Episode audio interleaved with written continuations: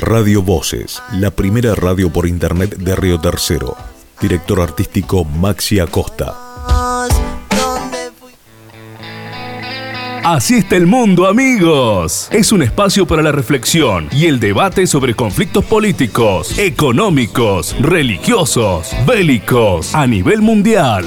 Proponemos centrar nuestra atención en problemáticas silenciadas, no difundidas, de rincones desconocidos, lejanos e inhóspitos, para mirar de frente la cara oculta de nuestro planeta. Así está el mundo, amigos y amigas. Solo compartimos una mirada, un esbozo de lectura. Nosotros no tenemos la culpa, a cargo del profesor profesor Leonel Quiroga.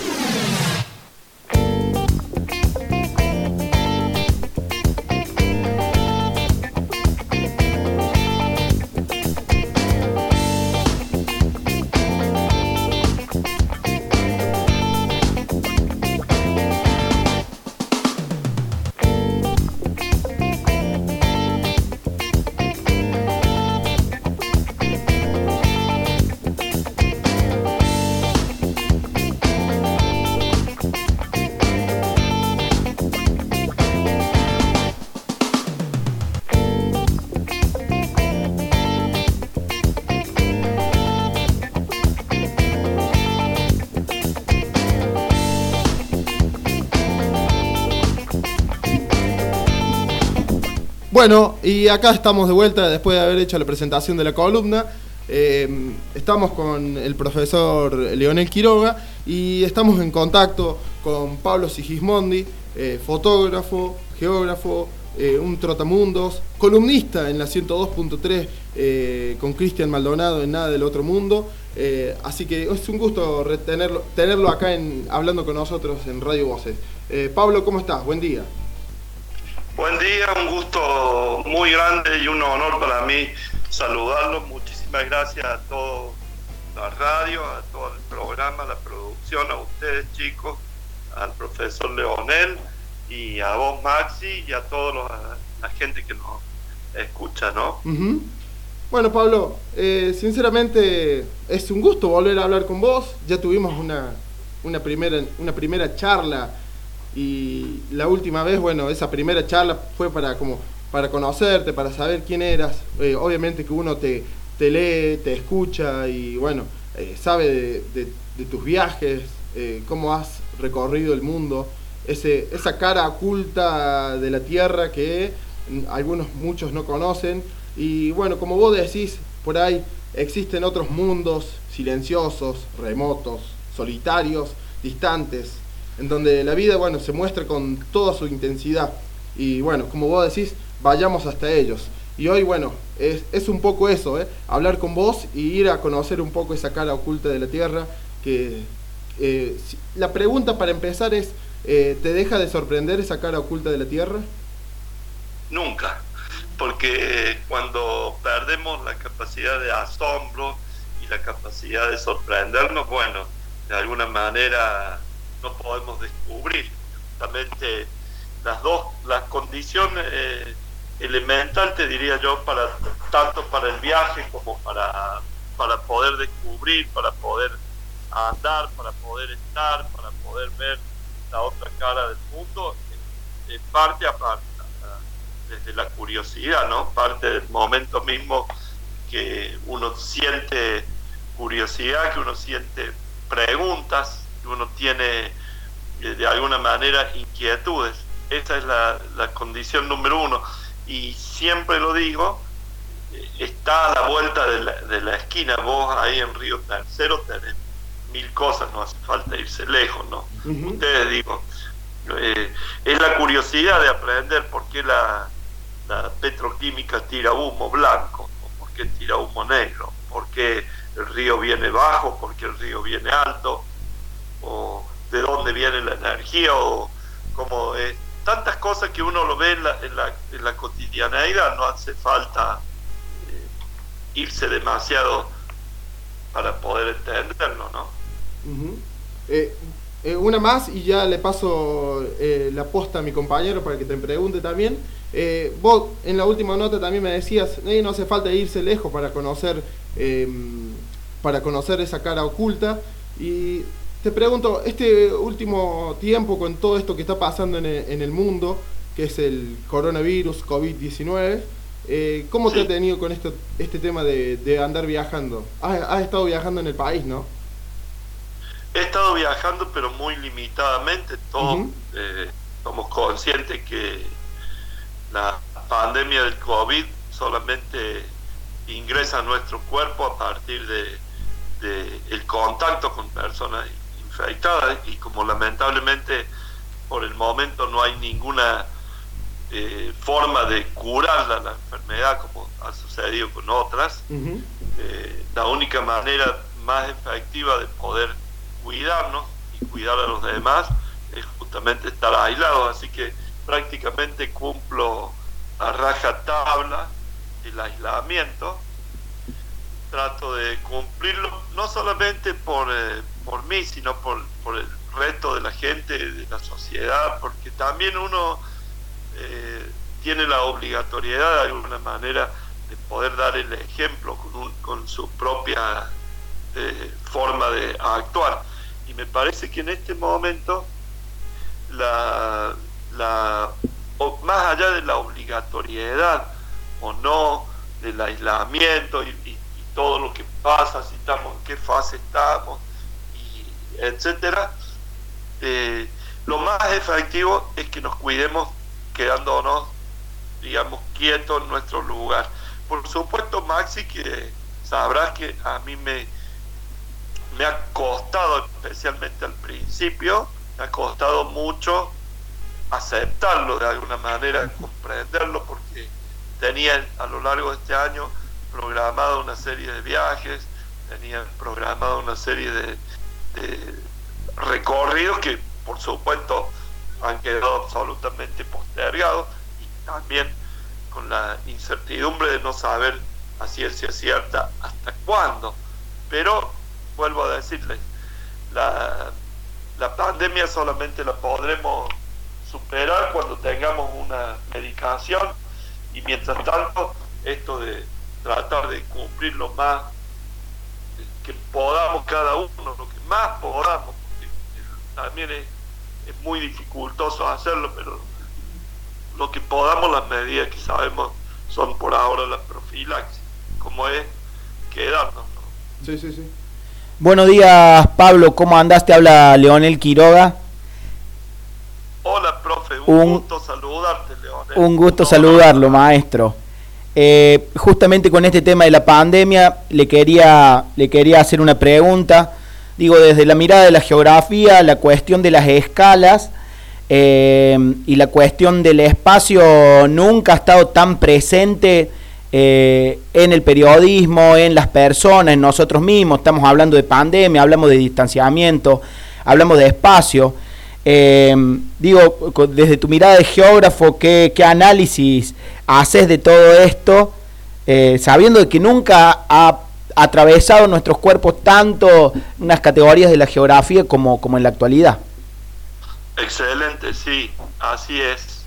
Fíjate que siempre pienso, nunca habíamos tenido, aunque sea inconscientemente, tanta importancia sobre la escala, sobre la la, la distancia, lo que significan las distancias, lo que significa el distanciamiento, lo que significa la movilidad o la No lo habíamos experimentado, lo experimentábamos, pero como te diría, en una dimensión casi inconsciente. Ahora vemos estadísticas, eh, nos nombran países que por ahí son hasta lejanos o desconocidos, nos nombran números, nos nombran relaciones de población, de, eh, infectados o, muertos por, por tanta cantidad de habitantes, nos comparan cifras, es decir, ha tomado mucha importancia en este tiempo la demografía como una de las ramas que sabemos de la geografía humana, ha tomado mucha importancia la, la cuestión de lo local, la cuestión de las fronteras. Por ejemplo, nosotros muchas veces estudiamos en la geografía los límites políticos de la provincia de Córdoba entre departamentos o le hacemos estudiar a los chicos cuántos departamentos tiene la provincia, dónde están, cuáles son sus cabeceras, cuáles son la pasando a la, a la siguiente escala, cuál es la división política de la Argentina, cuáles son las provincias, cuál es la división política del continente o del mundo, etcétera, etcétera, sus capitales, incluso más todavía, hasta podríamos hacerlo a nivel de pedanía en cada uno de los departamentos de la provincia. Pero nunca lo habíamos tenido tan, eh, te diría, vivo, en el sentido que yo sé que no puedo pasar del departamento tercero arriba a el departamento que está al lado simplemente porque eh, hay uno que está en una categoría y el otro que está en otra, por ejemplo, por nombrarlo. O sea que estamos estamos viviendo una situación muy particular que nos, que nos permite por primera vez tomar conciencia de la importancia, digamos, que tiene la geografía, la geografía tanto humana como la geografía física, como la geografía política, y a lo mejor antes lo veíamos como algo muchísimo más, ¿qué te diría? Más lejano, ¿no? Pensar que a lo mejor, pongo el ejemplo sin que sea, eh, probablemente sin que sea eh, real, pero a lo mejor pasar del departamento tercero arriba al departamento Río Cuarto o Santa María, antes cruzábamos por la ruta y ni nos dábamos cuenta que estábamos cruzando y hoy en día tenemos una barrera física que a lo mejor nos dice no, de este para este no podemos cruzar o de tal provincia, eh, lo estamos viviendo con la provincia de San Luis. Es decir, ha cobrado de una manera increíblemente dramática, te diría, la importancia que tiene la geografía y el conocimiento geográfico que muchas veces, incluso antes, había caído casi como una cosa del pasado. Saber geografía ya no tenía sentido si para eso tengo el teléfono o para eso tengo el Google y ya no me hacía falta tenerlo tan claro, ¿no? Esto, esto como una reflexión de lo que veo así de forma muy, muy marcada en este tiempo. Igualmente conocer, por ejemplo, las cuestiones ligadas a la población, qué, población tenemos. Fíjate otra cosa. Eh, ha tomado tanta importancia de alguna manera las barreras que tienen que ver con la cuestión sanitaria, que hoy en día es un momento muy, creo yo, apropiado para aprovecharlo a nivel de los estudios, en los colegios secundarios, de la primaria, incluso a nivel universitario, de todas estas, estas relaciones que hay entre la vida diaria y el espacio geográfico porque ahora lo estamos viviendo, lo estamos comprobando en nuestra propia piel. Absolutamente, Pablo. Te quería seguir en, ese misma, en esa misma línea em, y, en un tema bastante, bastante espinoso, por lo menos debatible, eh, el cuestión de la, la, cuestión de las farmacéuticas. ¿sí? Vos recién decías de que eh, todavía no tenemos una cura, una vacuna contra, contra el COVID-19, ¿sí? Eh, y a mí en, particular, y esto es muy personal, me hace bastante, bastante ruido de que esto caiga eh, en manos de las grandes farmacéuticas, eh, de las patentes, ¿sí? y quería saber qué, qué reflexión tenés respecto a eso, porque estamos en este momento esperando una solución que puede venir de la mano de alguna de las grandes farmacéuticas del, de, a nivel mundial. Em, y bueno, digo, a mí me, entra en una, entro en una contradicción eh, con, con, la postura que yo tengo referido a, la, a, las, a las farmacéuticas a nivel mundial eh, y, dejando de lado toda teoría conspiracionista, digamos, de, o anticuarentena, digamos, en eso eh, coincido con vos, digamos, la cuestión hoy nos lleva a tener que quedarnos en casa, a, respetar el distanciamiento, a respetar eh, todas las medidas sanitarias y en eso estamos de acuerdo. Eh, pero a nivel mundial, ¿cómo, ¿cómo, ves vos esta cuestión de que eh, las grandes farmacéuticas estén detrás o no de, la cura o de la vacuna? Bueno, qué, interesante pregunta, qué interesante pregunta. Eh, nosotros sabemos que no es la primera vez en la historia, sucede, ha sucedido con otras enfermedades, con otras pandemias a nivel eh, de escala planetaria, donde las grandes corporaciones farmacéuticas no solamente, como bien estás diciendo, eh, son las que manejan, sino las que después utilizan a las poblaciones más, más vulneradas, más pobres del mundo, como conejillo de indias, para probar las vacunas. Porque esto ha sucedido y, y, probablemente vuelva a suceder, es decir, las grandes compañías farmacéuticas mundiales que utilizan la posibilidad de, decir eh, vamos a llevar la vacuna a tal lugar para probarla en una población que no sea en, un país del primer mundo, concretamente, para ser más claro, probablemente una vacuna o alguna alguna profilaxis que a lo mejor no es vacuna para la posibilidad de solucionarla o empezar a, a, curar la enfermedad probablemente se pruebe mucho antes en un país o en una sociedad o en, dentro del propio país en un grupo de riesgo mucho más vulnerable y excluido que en el, digamos que en la élite o en la casta, como le llamo yo también, dominante. Entonces, esto lleva a varias reflexiones. Mira, muchas veces geopolíticamente se han utilizado enfermedades y se han utilizado profilaxis para manipular, para hacer falsas campañas, para bajo esas falsas campañas eh, ingresar caballos de Troya a determinadas eh, lugares geoestratégicos. Voy a poner un caso concreto y absolutamente verificable.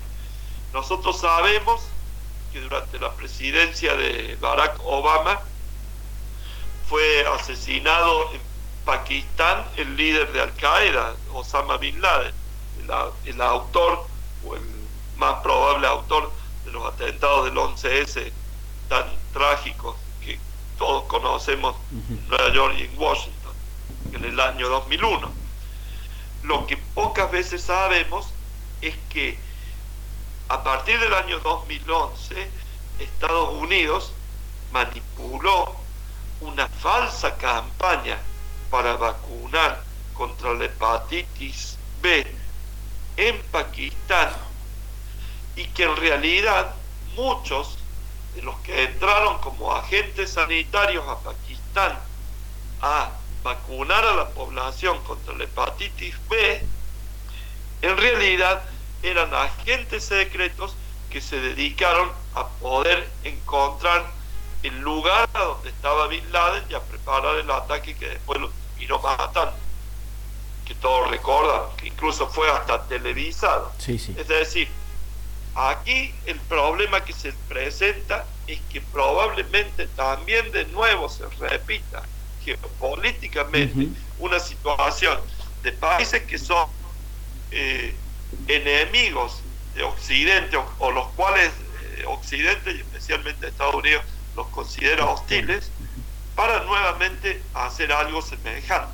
Justamente. No digo que esté sucediendo, pero pongo el ejemplo como un antecedente o que lo haga la propia China, porque acá también no hay que olvidarse que si algo deja en claro la pandemia del COVID, es que con esta pandemia del COVID, a partir de esta pandemia del COVID, se marca una nueva era que es el ingreso a jugar a primera liga, que ya lo hacía, pero a, a un nivel de igualdad, no digo de superioridad, pero sí por lo menos de igualdad de China en el escenario mundial. Hasta ahora nosotros sabíamos que China era la potencia emergente, que China iba a ser el gran contrincante de Occidente y de, y de Estados Unidos en el siglo XXI, etcétera, etcétera. Pero todavía no lo habíamos comprobado praxis. Sabíamos que era la potencia comercial del mundo, sabíamos que es la fábrica del mundo, etcétera, etcétera, pero no habíamos comprobado, digamos, eh, a una escala planetaria el poder que ya tiene China para igualar a Occidente. Y de alguna manera a partir de esta situación se nos está quedando muy claramente marcado que China se transforma en la gran potencia de este siglo. Para bien y para mal. Después podríamos analizar puede tener de positivo, qué puede tener de no positivo eso. Y también puede suceder en esta misma eh, hipótesis que estamos planteando con lo que vos me preguntás de las farmacéuticas, que también pueda ser utilizado por China y no probablemente en, países como Argentina, pero sí en países donde China tiene una presencia muy grande, que son los países del África subsahariana, donde China ha invertido cientos de miles de millones de dólares y donde es prácticamente una potencia dominante en lo que nosotros vemos en el mapa del África. Bien, justamente Pablo, eh, a partir de esa pregunta sobre las farmacéuticas, es que quería adentrarme un poco en la cuestión del África subsahariana, eh, porque bueno, hay algunas versiones que dice que ya están probando o probarían en alguno de los países de esta región del planeta algún tipo de cura o una vacuna o posible vacuna o profilaxis, como vos decís, eh, en alguno de estos países que eso ya lo sabemos que ha funcionado de esta manera, ¿sí? Y donde China tiene una presencia muy grande, como vos decías, digamos, ¿cómo, cómo estás viendo vos, si has podido analizar, porque sabemos que los medios de comunicación, mucho del África subsahariana no nos hablan, eh, cómo ha impactado la pandemia en esta región del, planeta y cómo eh, se va a jugar ahí un juego geopolítico entre las dos potencias que se están disputando actualmente? Sí, en primer lugar, eh, el, África subsahariana para, digamos, las potencias que dominan el mundo que pretenden dominarlo, es una gran fuente de, bienes comunes, de recursos naturales.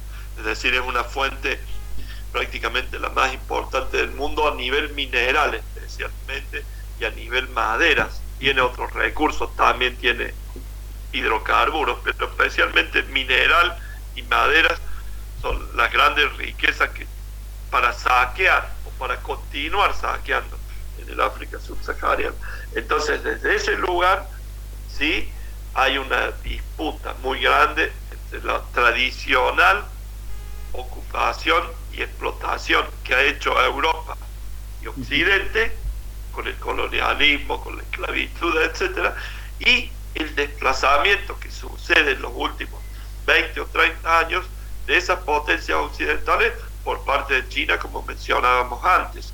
Es decir, en muchos lugares China, y esto lo tengo fotografiado y lo tengo documentado de viajes, China construye obras de infraestructura fabulosas porque hay, hay que entender también que la forma de dominación de China es muchísimo más inteligente, sutil y de largo plazo que la que normalmente nosotros hemos visto y vemos en, la práctica europea o estadounidense. Es decir, China trabaja no para el año 2050, trabaja para el año 3000. No hay que olvidarse que China es una potencia, es la única. Esto es muy importante tenerlo presente. Es la única civilización de la antigüedad, de todas las que existieron hace miles de años en la antigüedad, por decir, los romanos, los griegos, los persas, los egipcios, la Mesopotamia, el Valle del Indo, la civilización inca, la civilización maya, la civilización azteca, todas las civilizaciones de la antigüedad desaparecieron. Hoy nos quedan los vestigios eh, eh, arqueológicos, nos quedan museos al aire libre, etcétera, pero todas las civilizaciones de la antigüedad desaparecieron completamente. Y la única que sin embargo llega hasta el presente es la civilización china. Esto es, fundamental para entender una escala que en geografía así como hablamos siempre de la escala territorial, de la escala, espacial, del espacio, también tenemos que hablar en los análisis de la escala temporal, es decir, de, los años, del tiempo. ¿Y por qué digo esto? Porque China no trabaja, vuelvo a repetir, para el año 2025, ni para la próxima elección presidencial del 2023, ni para la elección del 2029. Está mirando al 2100, al 2300, al 2500. Ah. Tiene una mirada del muy largo plazo. Y entonces como tiene una mirada de muy largo plazo que viene justamente de por lo menos inentendible para nuestra mente, muy inentendible, de por lo menos 3.000 años atrás. Esto es inentendible para nosotros. Es muy difícil imaginar cómo una sociedad. Por eso también es muy difícil imaginar cómo funciona China y por eso es muy triste a veces ver a análisis, por ejemplo, lo que pasa en Hong Kong que se lo toma tan a la ligera porque se lo analiza con los ojos occidentales, no se lo analiza con los ojos chinos, que ven desde otro lugar y desde otra perspectiva. Y, te decía esto para completar la, la respuesta. Entonces China trabaja con muchísimo más sutileza, inteligencia y largo plazo. Y te doy como ejemplo que China construye no solamente saquea el África como históricamente han hecho las potencias coloniales, sino que además construye, deja obras de infraestructura para poder saquear, pero las deja, da trabajo, a muchas veces en condiciones de esclavitud, pero lo da, da inversiones, lleva agua potable a lugares donde no existían, es decir, tiene una forma muchísimo más inteligente de dominación tiene una forma muchísimo más sabia de dominación. Recuerdo, Pablo, eh, esas fotos en un seminario que diste del África subsahariana que yo tuve la oportunidad de hacer ahí en la ciudad de Córdoba. Lo recuerdo muy bien y, nada, eh, tu, tu, experiencia de haber transitado ese territorio acompañado de las fotografías me parece que es eh, lo, que más impacta a, a quienes hemos estado de estudiantes o de eh, de oyentes en, tus charlas o en tus, en tus seminarios y la verdad que, que, por eso queremos aprovecharte Pablo en este tiempito eh, y te agradecemos el tiempo y la predisposición. Eh, te quería llevar para otro lado ahora, te quería llevar a, América. en la columna pasada con Maxi estuvimos analizando dos de las elecciones que se vienen en América. Por un lado, la de Bolivia, después del golpe de Estado que le hacen al compañero Evo, y por el otro lado la elección de fin de año eh, que puede significar o no el fin de, la gestión Trump en Estados Unidos. Más o menos has, estado siguiendo em, la realidad política de estos dos países y, qué, cuál es tu opinión respecto a estos dos em, a estas dos elecciones que vamos a tener eh, este año en, en América. Ah, qué maravilla, Maxi, la pregunta. Eh, Lionel.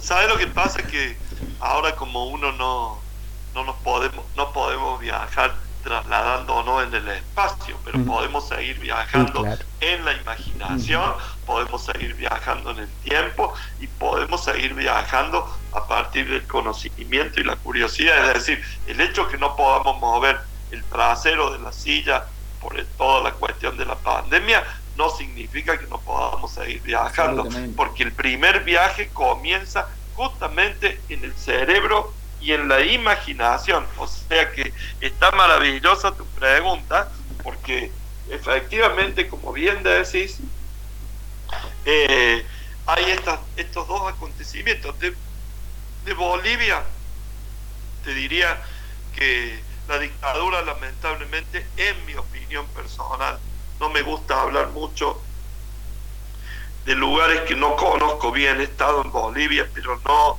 lo suficiente como para poder emitir una opinión certera, pero en lo que yo percibo, me parece que la dictadura militar cívica que se ha instaurado a partir del año pasado, lamentablemente se está afianzando cada vez más en el poder se está transformando en, una dictadura cada vez, digamos, más perfeccionada.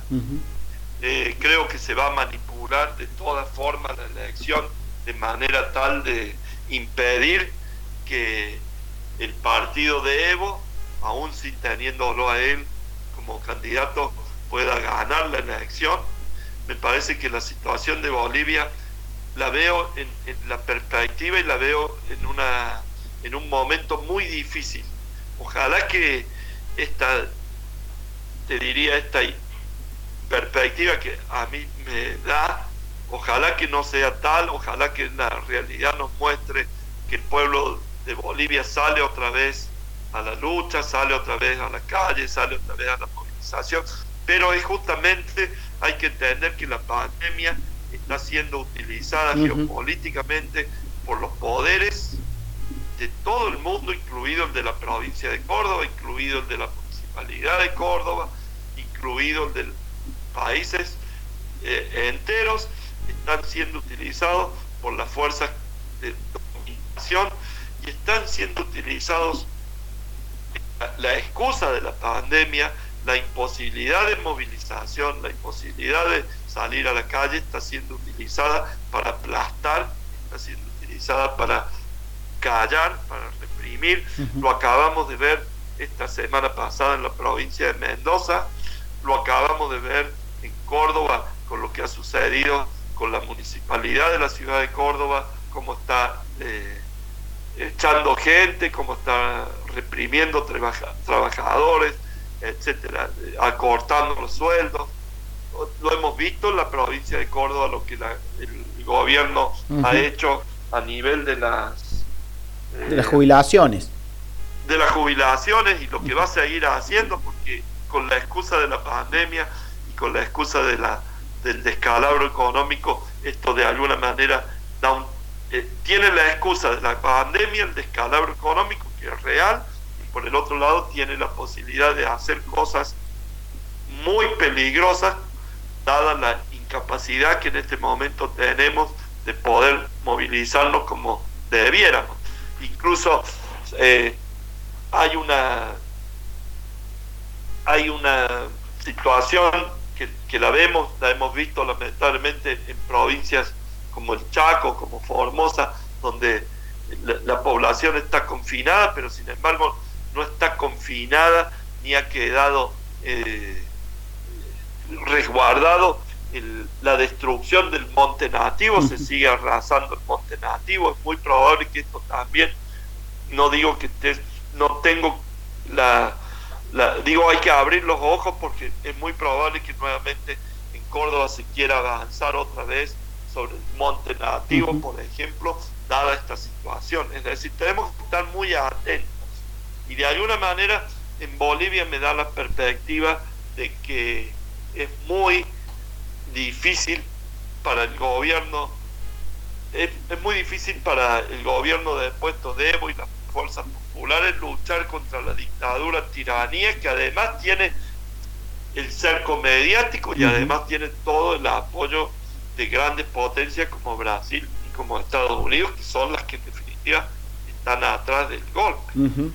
Eh, en cuanto a la, la la elección presidencial estadounidense me parece que es muy extraordinario porque un virus invisible, como es el, COVID, ha permitido encontrar o, poner en evidencia, porque el, COVID-19 también lo que está haciendo está, está, es un escáner gigante sobre la humanidad que está pasando y está sacando todo lo que a veces no vemos. Es como una, yo me lo imagino como una radiografía, un escáner que te pasa y te muestra todo lo que antes no veíamos. Es que alucinante eso.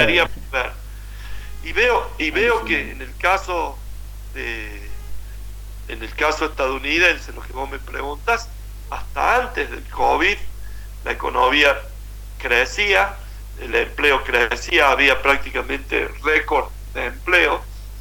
Eh, casi se diría que hasta antes del COVID, Trump tenía asegurada su reelección en noviembre.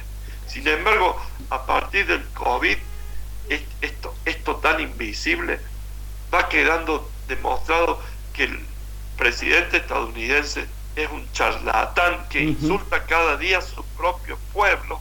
Es un presidente que ha sembrado el caos no solamente a nivel planetario, sino dentro de los propios eh, estadounidenses que han metido cizaña, que ha desestabilizado totalmente el interior de la sociedad norteamericana, que ha ido encubriendo con una mentira tras otra el propio caos que él mismo ha ido dejando, que es verdaderamente un insulto a la inteligencia humana que Estados Unidos esté liderado por semejante personaje que cada día produce un escándalo diferente.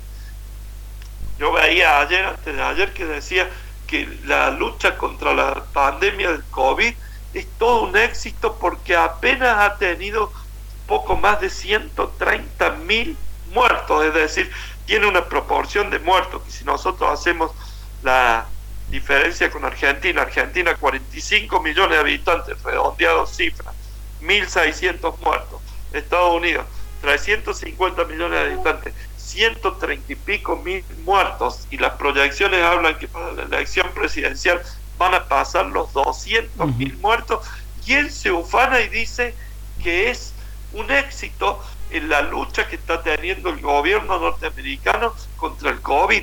Lo dice sin sonrojarse siquiera. Entonces, ¿qué se ve? Que el COVID está haciendo crujir esos líderes que aparecían, y lo estamos viendo también en el caso de la demencia de Bolsonaro en Brasil, directamente hay que hablar ya no solamente de sistemas eh, políticos, sino de líderes o de, o de, no son líderes, son simplemente dementes, dementes, de pie de barro que subieron al poder por fraude, que subieron al poder, este, no hay que olvidarse que, Trump subió a la presidencia teniendo dos millones y medio de votos menos que Hillary Clinton. No hay que olvidarse de ese detalle, que Trump subió a la presidencia con la manipulación que Rusia hizo en los colegios electorales que se manejaban por el voto electrónico y que eso ha quedado prácticamente demostrado. No hay que olvidarse que, que Bolsonaro subió a la presidencia porque se encarceló de una manera falaz a, a Lula y se manipuló la opinión pública con los medios de comunicación. Y no nos olvidemos también para no irnos muy lejos y para hacer un mea culpa que esto también sucedió en Argentina con la elección presidencial en el año 2015 que mucha información fue manipulada para que se terminara ganando como ganó la elección en el 2015 el expresidente Macri. Entonces, la democracia, ah, la democracia como sistema, como forma donde Estados Unidos era el ejemplo de la, de la a nivel democrático mundial, hoy verdaderamente, verdaderamente, como te digo, cruje y cruje en Estados Unidos por dentro. Lo, lo vimos también con lo que sucede hace desde un mes y pico a partir del asesinato que, que se da, que saca a la luz todo el racismo. Es decir, el COVID que ha mostrado, ha mostrado que estos líderes autócratas, que estos líderes populistas, porque Trump es un líder absolutamente populista, autoritario, que había subido en base a la mentira, que había subido en base a la falacia, que había subido en base a la, a la, a la, a la demagogia, a la misoginia, hoy en día están cuestionando a los propios ciudadanos estadounidenses y se está transformando, creo que esto es lo, lo verdaderamente dramático en la elección norteamericana, que el propio presidente es enemigo de su mismo pueblo, cosa que no sé si alguna vez en la historia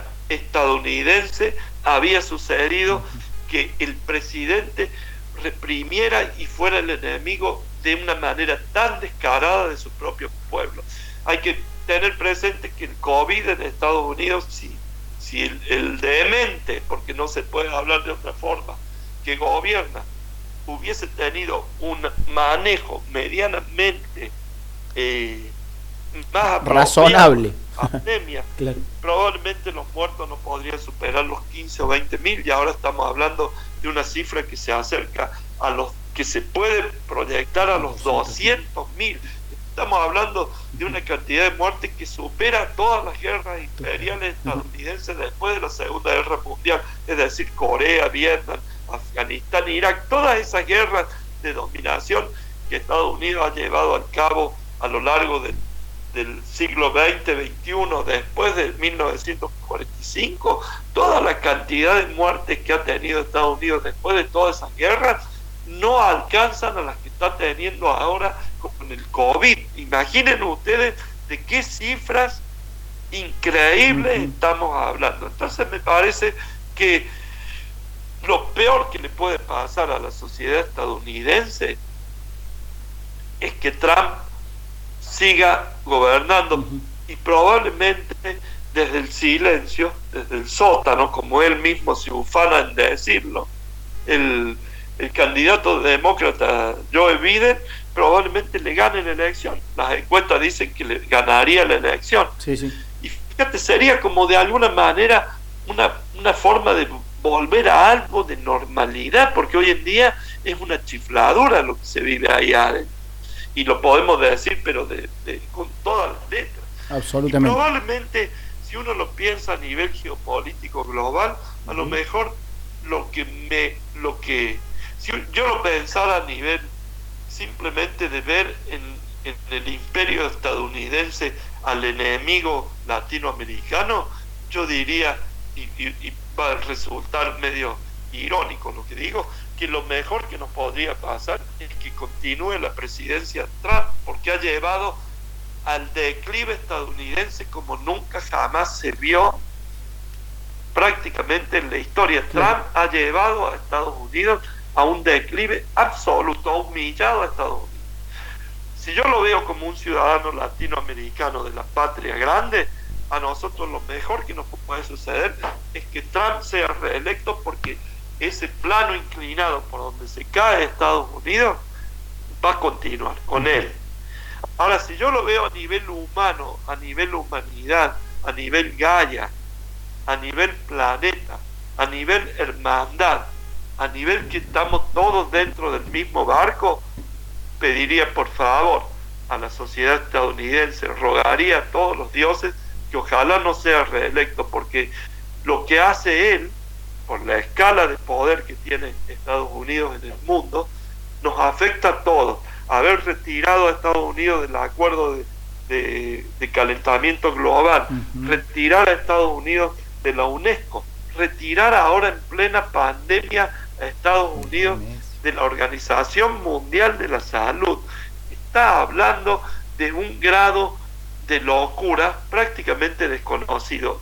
Vuelvo a repetirte para resumir, si lo veo a nivel egoísta, ojalá sea real.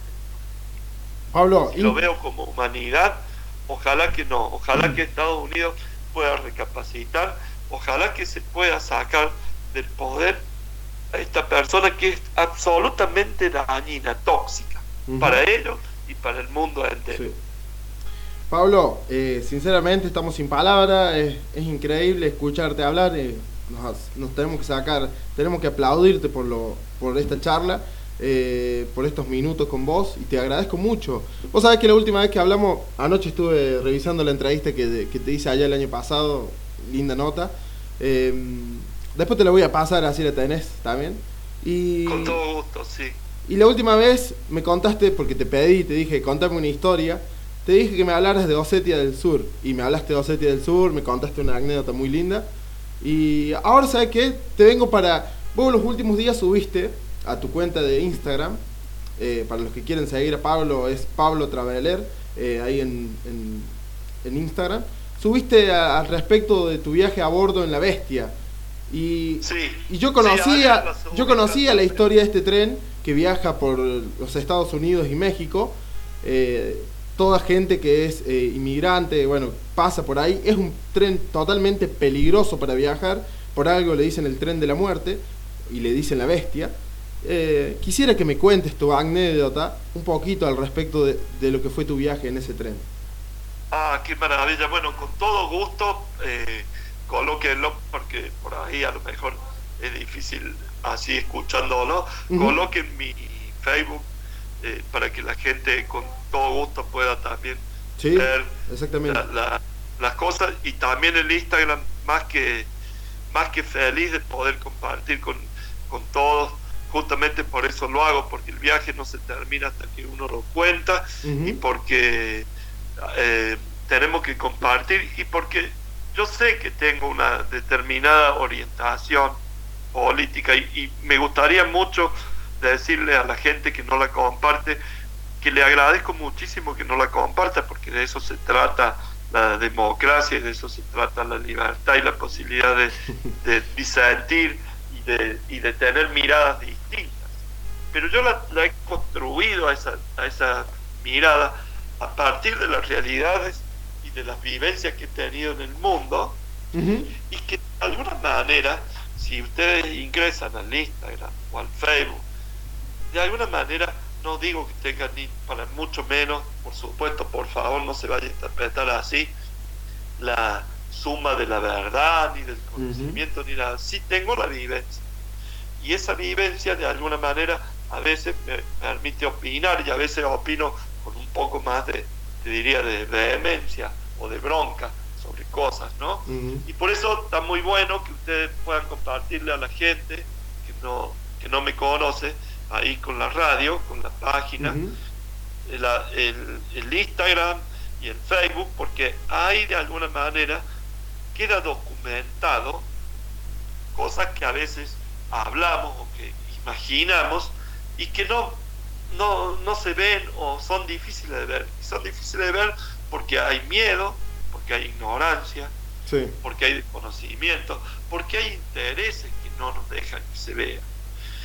Y refiriéndome concretamente a la, a la pregunta tuya, que te la agradezco muchísimo, yo creo que no debe haber, y con toda la humildad del mundo se los digo, no debe haber muchas personas o, periodistas que hayan tenido la posibilidad de subirse al tren de la bestia y de viajar en el tren de la bestia. Porque una cosa es verlo al tren desde abajo, verlo pasar, hablar, etcétera, etcétera, que se puede hacer con toda la, eh, te diría, toda la dificultad que implica, porque tampoco es tan fácil, porque no es un tren, son muchos trenes cuando uno dice el tren de la bestia, en realidad uno imagina un, tren que va de un lugar a otro y en realidad es una sumatoria de trenes que se van uniendo, un tren va de un destino a otro, desde ahí sigue otro, y etcétera. La idea es llegar desde el sur de México a partir de trenes hasta la frontera estadounidense, y justamente esos trenes son de carga porque de alguna manera también demuestran el extractivismo, de alguna manera también demuestran un poco lo que nosotros vivimos en Argentina. Y lo que seguimos viviendo, lamentablemente. Es decir, el saqueo que vivimos y que no hace falta irse a la bestia para verlo. Pero ¿qué particularidad tiene la bestia? Imaginemos por un momento que nosotros pudiéramos subirnos al tren que sale de la provincia de Tucumán, atraviesa Santiago del Estero desde el noroeste al sudeste de la provincia, entra Santa Fe y va a parar al puerto del Paraná, hoy tan de moda, hablar de un río que no existe, no es de nosotros, es un río extranjero, el río Paraná, sus puertos, etcétera. Digo, imaginemos que pudiéramos subir a ese tren que se lleva por todo lo que se saca de la mina de, de la lumbrera en Catamarca, imaginemos que pudiéramos subir a ese tren y viajar y ver. ¿Qué veríamos? Veríamos el desmonte del Chaco, veríamos la sojización de la patria, veríamos el saqueo de los minerales, veríamos muchas cosas que nos indignan. Pero ese tren no lleva gente encima.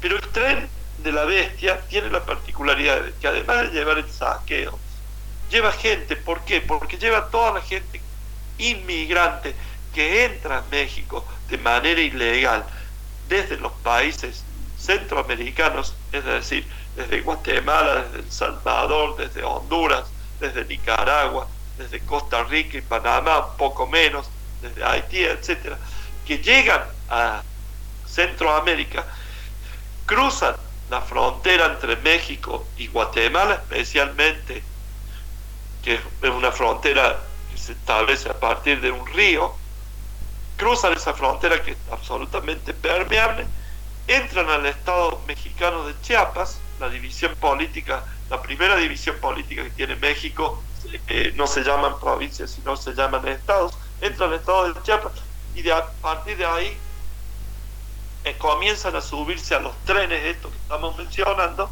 para poder viajar hacia el norte en dirección a la frontera estadounidense, donde después les espera, por supuesto, la otra odisea, que cruzar esa otra frontera.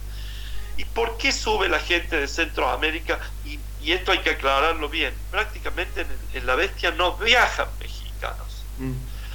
Viajan centroamericanos fuera de México, porque los centroamericanos fuera de México ya tienen una primera tragedia, que después se va a sumar a la otra, que es cruzar México.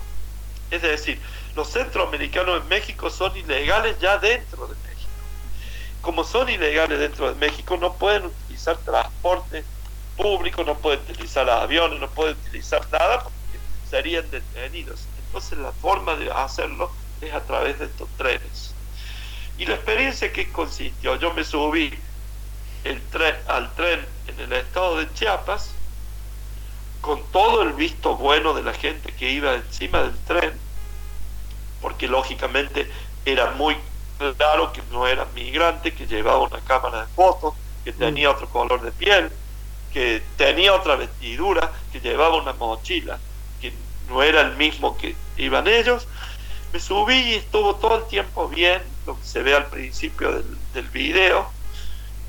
Eh, viajé ahí con ellos sin problema, me convidaban mandarinas, por ahí algunos se bajaban, eh, recolectaban mangos, se volvían a subir, el tren viaja algunos lugares viaja muy lentamente.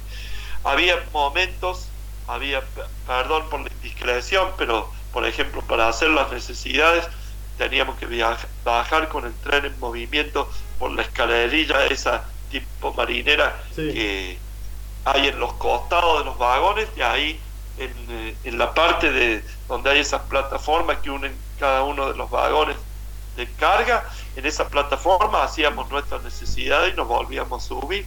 Entonces, por ejemplo, la gente que iba sentada cerca de la escalerilla decía, no, está ocupado ahora el toilet, decían de manera risueña para darte a entender que había alguien que estaba utilizándolo y que cuando ese subía, bajaba otro. Qué peligro, Pablo. La bestia tiene la característica de que muchas veces la gente muere mutilada porque, por ejemplo, yo veía yo, bajan los chicos corriendo, porque esto, esto también lleva a la ley de la selección natural, a la bestia no se sube cualquiera, se suben personas muy jóvenes, no, creo que haya alguien de más de 50 años, no creo que viaje alguien de más de 50 años porque es imposible soportar las condiciones en que hay que viajar y las condiciones que hay que para sobrevivir. Ustedes imaginen que ahí se va con el hace calor, hace frío, llueve, hay viento, hay sol, lo que haya está arriba del vagón a la intemperie. Muchos llevan un paraguas como para protegerse, pero nada más un bolsito. Y eso está manejado además por mafias de traficantes y por mafias de que están relacionadas con las drogas, que en México y en Centroamérica son un poder muy gigantesco que no imaginamos. Es decir, todo es una sumatoria de peligros institucionales porque para México eso es ilegal, para los migrantes centroamericanos. Pero además es la sumatoria de todos los peligros ligados a la condición geográfica y ligados a las maras que dominan especialmente en El Salvador, a los traficantes y además a, a los narcotraficantes. Miren todas las cosas que hay que, digamos, superpuestas que están atrás de esa imagen que se ven en cinco minutos, en dos minutos de la grabación, pero que tienen muchísimo más atrás. ¿Y qué pasó? Estando ahí, yo con mucha discreción me manejé, hay que ir agarrados, como ustedes lo pueden ver, hay que ir agarrados a la a los huecos que tienen las plataformas del techo, porque si no te caes, imaginen ustedes lo que significa descansar, es dormitarse un poco con mucha atención, porque si te caes te mata directamente o te mutila, como sucede. En muchos lugares del tren, creo que la afirmación está, el tren atraviesa lugares donde se ven vagones descarrilados a los costados de las vías, por ejemplo. Yo ahora no, no me acuerdo, creo que eso está puesto en la grabación. Y al principio fue todo muy armónico, muy bueno, estuvo todo de 10, pero después se complicó.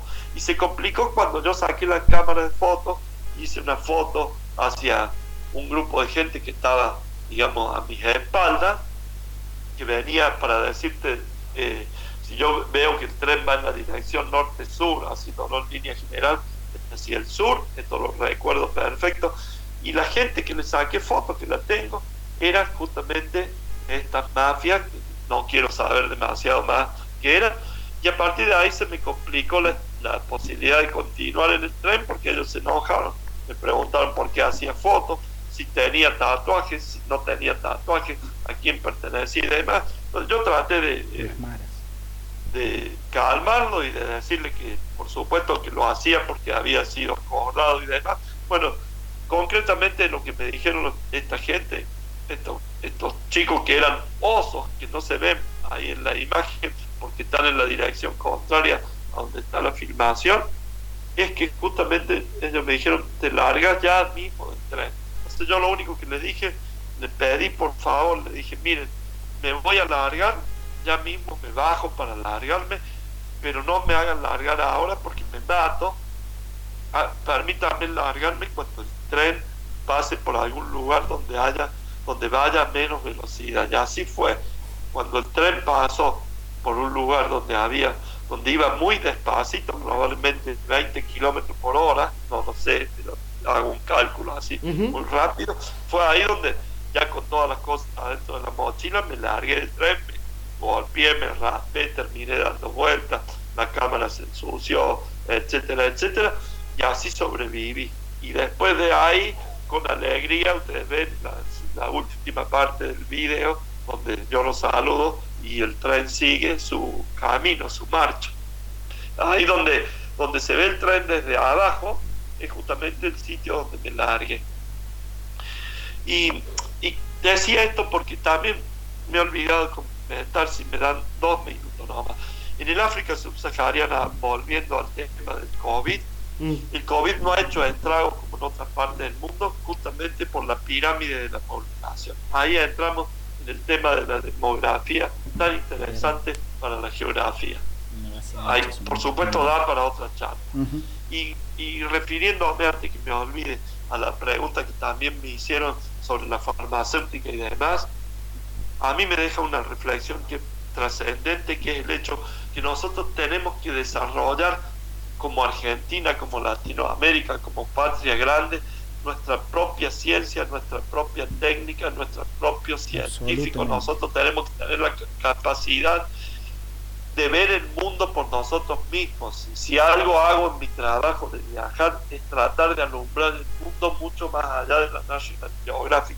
No puede ser que la geografía esté vista y estudiada en las universidades, en las escuelas, a partir de los enlatados que vemos por televisión o de lo que nos recibimos, porque eso está ya colonizado el conocimiento. Nosotros tenemos que producir ciencia, tenemos que producir técnica, tenemos que producir conocimiento a partir de nosotros mismos, a partir de nuestra propia mirada.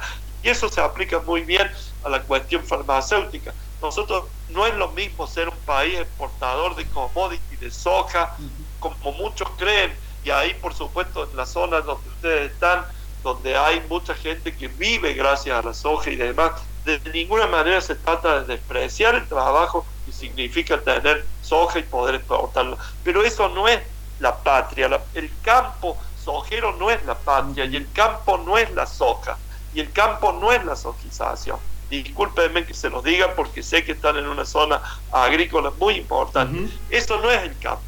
Y lo, con todo gusto lo podemos hablar y discutir cuando ustedes quieran con las personas que sean apropiadas. Esto de apropiarse de la, la palabra campo y de decir que yo porque soy dueño de un campo de soja estoy haciendo patria es mentir, es no ver la realidad. Estoy haciendo ganancias que sirven para un modelo agroexportador, que sirven para un modelo de, exclusión, que sirven para un modelo de envenenamiento del medio ambiente, para muerte, etcétera, etcétera, para hacer de los agrotóxicos, el, glifosato y todo lo que conocemos. Pero de ninguna manera ni es el campo ni es la patria. La patria es mucho más. La patria se basa en también producir conocimiento, producir ciencia, producir técnica, producir nuestra propia historia, nuestra propia geografía, nuestra propia filosofía. Nosotros tenemos que trabajar desde el punto de vista cultural, tenemos que trabajar desde el punto de vista de la posibilidad de abrir cerebros, de poder entender, está bien, nos impusieron este modelo sojero, agroexportador, pero ¿hasta cuándo lo vamos a soportar? ¿Hasta cuándo lo va a soportar la galla? ¿Hasta cuándo lo vamos a soportar como naturaleza? ¿Hasta cuándo lo vamos a seguir manteniendo? ¿Cuándo vamos a darnos cuenta que hay algo que no cierra en esto? ¿Cuándo nos vamos a ver dando cuenta que la tierra, eh, la, cuestión de la, el trabajo de, de la tierra y demás, ¿hasta cuándo vamos a seguir con esta forma de producir y de excluir? Todo esto nos tenemos que plantear, porque no es casualidad tampoco lo que nos sucede. Porque es un orgullo que Argentina pueda producir una vacuna o un plasma para el COVID-19, chicos. No, es, no es menor. Todo, todo, si algo tiene la geografía, es la holística de los acontecimientos, es decir, la interrelación que tienen todos los acontecimientos. Si nosotros estamos en un país agroexportador de soja y de commodities, no vamos a producir ciencia, por lo tanto vamos a depender en una situación como esta de que otros nos den la vacuna, nos utilicen como conejillos de India y nos la vendan al precio que quieran mientras nosotros les seguimos mandando los granos, los minerales y la riqueza de nuestro suelo y de, nuestra, de nuestro territorio. Vamos a seguir recibiendo espejitos de colores mientras se llevan el oro. Esto es lo que hay que entender. Antes, en la época colonial, se llevaban el oro, pero por lo menos nos envenenaban muy poco. Ahora no solamente que se llevan el oro, sino que además nos dejan envenenados. ¿Hasta cuándo vamos a seguir con este modelo? Excelente, Pablo. Esto eh, también hay que plantearlo y hay que replantearlo. Y yo sé que es muy difícil porque he estado en Río Tercero. Y les agradezco muchísimo a ustedes. Ojalá que, y lo he conocido al intendente y he sido recibido en Río Tercero con muchísimo amor y, le agradezco y les mando un saludo muy grande a todas las autoridades de la, ciudad de Río Tercero. Tengo la bandera que me regalaron. Tengo el honor de todo lo que me brindaron cuando fui a Río Tercero, que fue maravilloso. Tengo el honor de haber ido incluso a entrar a, a lo que era la fábrica militar, donde se sufrieron las explosiones. Me gustaría volver muy pronto, cuando las condiciones, por supuesto, lo permitan, volver a charlar con los chicos tenemos, no tenemos que tener miedo. No tenemos que tener miedo de plantearnos esto, estas cosas. No tenemos que tener miedo que estamos dejando una tierra yerma, inútil para las generaciones que vienen. No tenemos que tener miedo de, de, de, tener una mirada crítica sobre lo que nosotros mismos hacemos en nuestro lugar. No tenemos que tener temor de decir la minera, por más que yo trabaje en la minera, la minera de esta forma en que está haciéndolo me destruye, me destruye el futuro. Pensemos un poco más, como decía antes, como los chinos, pensemos más a largo plazo, no pensemos en lo inmediato que me quiero ganar este año cientos o, miles de, dólares para poder irme en un crucero de vacaciones. Yo he tenido la posibilidad de llevar gente de viaje.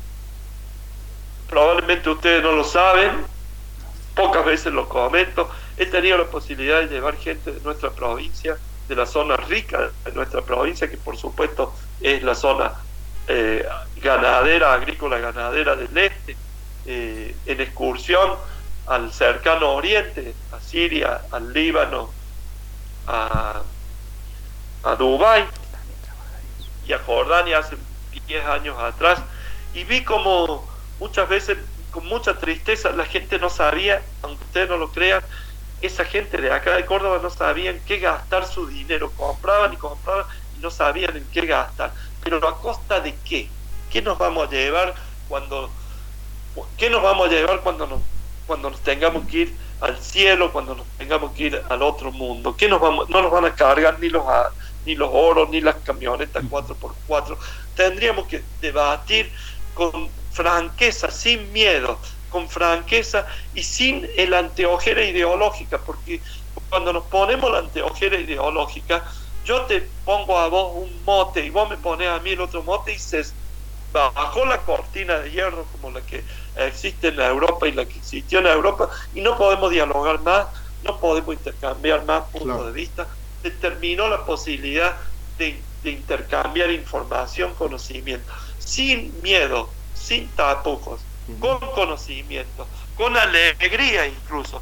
No digo para dejarlo ya, porque probablemente es muy difícil y utópico que ahora podamos cambiar estos modelos, pero sí pensar cómo podemos hacer para desarrollarnos y para desarrollarnos desde un punto de vista más sustentable. Si algo nos está dejando como enseñanza el COVID, y con esto yo sé que me he ido al diablo de la pregunta y del tiempo. está excelente, Pablo, te agradecemos. si algo nos está dejando el COVID es que ya no, ya no podemos seguir creyéndonos omnipotentes, ya no podemos seguir creyendo que todo se soluciona con crecer exponencialmente, ya no podemos seguir creyendo en que la libertad y la privacidad es un bien adquirido que es intocable. Si algo hemos aprendido que tenemos que ser muchísimo más solidarios, tenemos que aprender a verificar la información que recibimos, que tenemos que aprender a, a esta idea de que todo es rápido, tenemos que aprender a ser más sostenibles en nuestras acciones y en nuestro modo de, de económico. Bueno, nada más, decirles muchas gracias, mil besos de corazón Muchas gracias, Pablo. Te mandamos un abrazo grande y bueno, estaremos en contacto para otra charla cuando así lo disponga el tiempo. Como ustedes digan, chicos, muchísimas gracias de corazón. Muchas gracias, Pablo. Un abrazo grande. Un abrazo muy grande a toda la gente que nos escucha y a toda la gente del Río Tercero y a toda la radio y a todas las y a ustedes por darme esta posibilidad de salir al aire por allá. Pablo, un abrazo. Muchas gracias. Hasta pronto. Bueno, ahí lo teníamos a Pablo Sigismondi. Eh, Hablamos unos minutitos nada más. y la verdad que te, a mí particularmente me deja sin palabras. Eh, es una persona que tiene tanto conocimiento y tanto para decir que, que, bueno, va saltando de un tema a otro, relacionándolo. Y creo que eso también es lo que te da eh, la geografía, ¿no? Lo que él decía, el conocimiento geográfico justamente lo que, lo que te da esa posibilidad de interrelacionar dimensiones, aspectos de la vida. Eh, y en ese sentido hemos tocado desde, desde aspectos políticos, geopolíticos, eh, sanitarios, conflictos, a ver, me parece migraciones, hemos hablado de extractivismo, hemos hablado de eh, bueno, de una serie de, desarrollo científico, de soberanía. Me parece que bueno, es un mensaje eh, bien amplio y nos deja pensando siempre, Pablo. Eh, me quedo sin palabras, bueno, me dio otra vez otro gusto más de que Pablo contara una anécdota. Y la última vez que, bueno, yo recién lo decía, la última vez que yo hablé con Pablo, me contó al respecto de Osetia del Sur. y también cuento por qué le pregunté sobre Osetia del Sur en, un, en uno de los videos de Residente, eh, René, eh, él hace un tema que se llama Guerra. Y bueno, yo tenía tanta intriga, eh, intriga. intriga al respecto de Osetia, Osetia del Sur, esa zona de conflictos de guerra. Y le pedí a Pablo que me contara porque bueno, también había averiguado y había estado ahí. Así que bueno, fue una fue una grata anécdota y ahora me contó al respecto, bueno, se me se me caían los pelos a mí de, escuchar lo que decía al respecto de la bestia, de esta gente que lo hizo bajar del tren. Así que, sin palabras para esta tremenda nota, maestro. Así que nos hemos dado el gustazo. Buenísimo, hermosa columna de Así está el mundo, amigos, con el geógrafo Pablo Sigismondi y nos encontraremos en una próxima, en un próximo encuentro, entrega de, de la columna. Grata sorpresa hoy, eh, espero que lo hayan disfrutado tanto como nosotros. Profesor, muchas gracias por, estar nuevamente. A usted, maestro. Nosotros cerramos este podcast, eh, hacemos el cierre con la presentación ahí de la columna y nos despedimos hasta la próxima columna, el próximo podcast. Chau, chau, gracias por estar del otro lado. Así está el mundo, amigos. Es un espacio para la reflexión y el debate sobre conflictos políticos, económicos, religiosos, bélicos a nivel mundial. Proponemos centrar nuestra atención en problemáticas silenciadas, no difundidas, de rincones desconocidos, lejanos e inhóspitos, para mirar de frente la cara oculta de nuestro planeta. Así está el mundo, amigos y amigas. Solo compartimos una mirada, un esbozo de lectura. Nosotros no tenemos la culpa, a cargo del profesor profesor Leonel Quiroga.